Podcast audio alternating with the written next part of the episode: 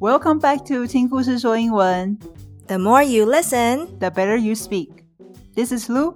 this is Tati，我们用不无聊的英文故事感动你。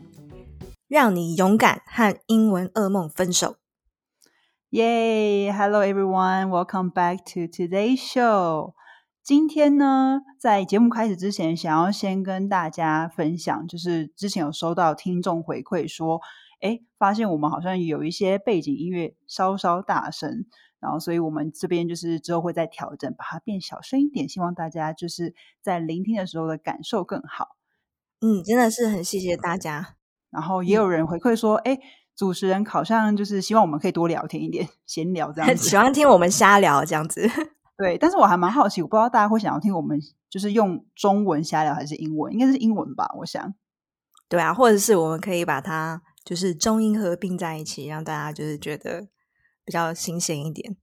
如果你觉得有什么回馈，可以到 Apple Podcast 就是留言告诉我们说，哎，哪里可以改进，或者是我们喜欢我们节目的哪里这样子。嗯，如果想要就是譬如说大家有什么故事想要听啊，或者是有什么好的建议，都可以就是回馈给我们。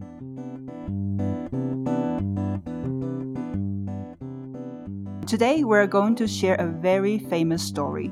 Uh, you've probably heard it somewhere. So, what is the story we're going to share today, Tati? The story is called The Star Thrower，就是丢星星的人。但是呢，嗯，Star Thrower 其实 Star 就是星星，但其实这里的主角是海星，所以中文是写捡海星的少年。那 Starfish 就是海，就是海星， 还蛮好记的。所以就星，如果是直接用中文翻，就是变成星鱼这样。但不是说是海星这样子。星，嗯 This is a very famous story. Um, actually, I've never heard of it before. I did. I um I read it in Chicken Soup a long time ago. Ah, okay. So it's probably one of the most popular chicken soup stories. 对，然后其实也有中文也有翻译成很多各种不同各样的版本。大家等下在听的时候，可以就是 maybe 你会觉得哦，原来这个故事听起来好熟悉，原来我之前就是 I saw it somewhere or I heard it somewhere 这样子。照常的呢，我们会先念一次慢速的故事给你听，然后之后呢再念一次正常的语速给你听。Okay, let's get started.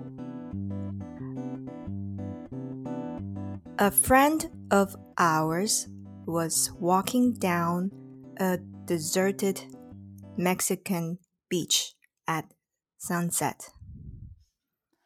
As he walked along, he began to see another man in the distance.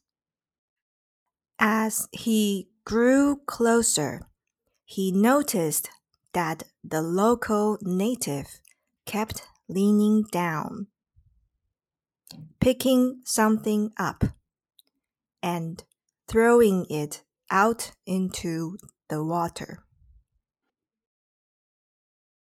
Time and again, he kept hurling things out into the ocean. As our friend approached even closer, he noticed that the young man was picking up starfish that had been washed up on the beach. And one at a time, he was throwing them back into the water. Our friend was puzzled. He approached the man and said, Good evening, friend. I was wondering what you are doing. I'm throwing these starfish back into the ocean.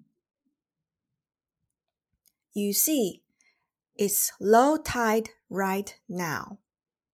And all of these starfish have been washed up onto the shore. If I don't throw them back into the sea. They'll die up here from lack of oxygen. I understand, our friend replied. But there must be thousands of starfish on this beach. You can't possibly get to all of them. There are simply too many.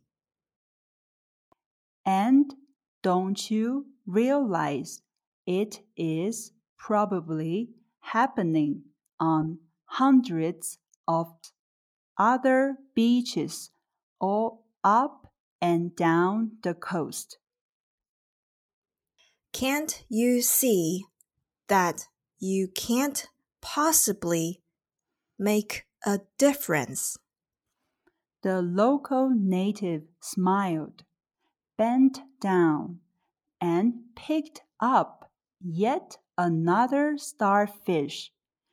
And as he threw it back into the sea, he replied, Made a difference to that one. 啊，超棒的故事哈！ Yeah, it's amazing. 很感人. It's really touching. Okay, so we're going to do it again in a normal speed. That's right. A friend of ours was walking down a deserted Mexican beach at sunset. As he walked along, he began to see another man in the distance. As he grew closer, he noticed the local native kept leaning down, picking something up, and throwing it out into the water. Time and again, he kept hurling things out into the ocean. As our friend approached even closer, he noticed that the young man was picking up starfish that had been washed up on the beach, and one at a time, he was throwing them back into the water. Our friend was puzzled. He approached the man and said, Good evening, friend. I was wondering what you are doing. I'm throwing these starfish back into the ocean. You see, it's low tide right now, and all of these starfish have been washed up onto the shore. If I don't throw them back into the sea, they'll die up here from lack of oxygen. I understand, our friend replied, but there must be thousands of starfish on this beach. You can't possibly get to all of them. There are simply too many.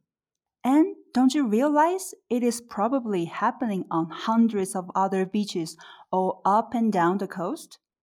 Can't you see that you can't possibly make a difference?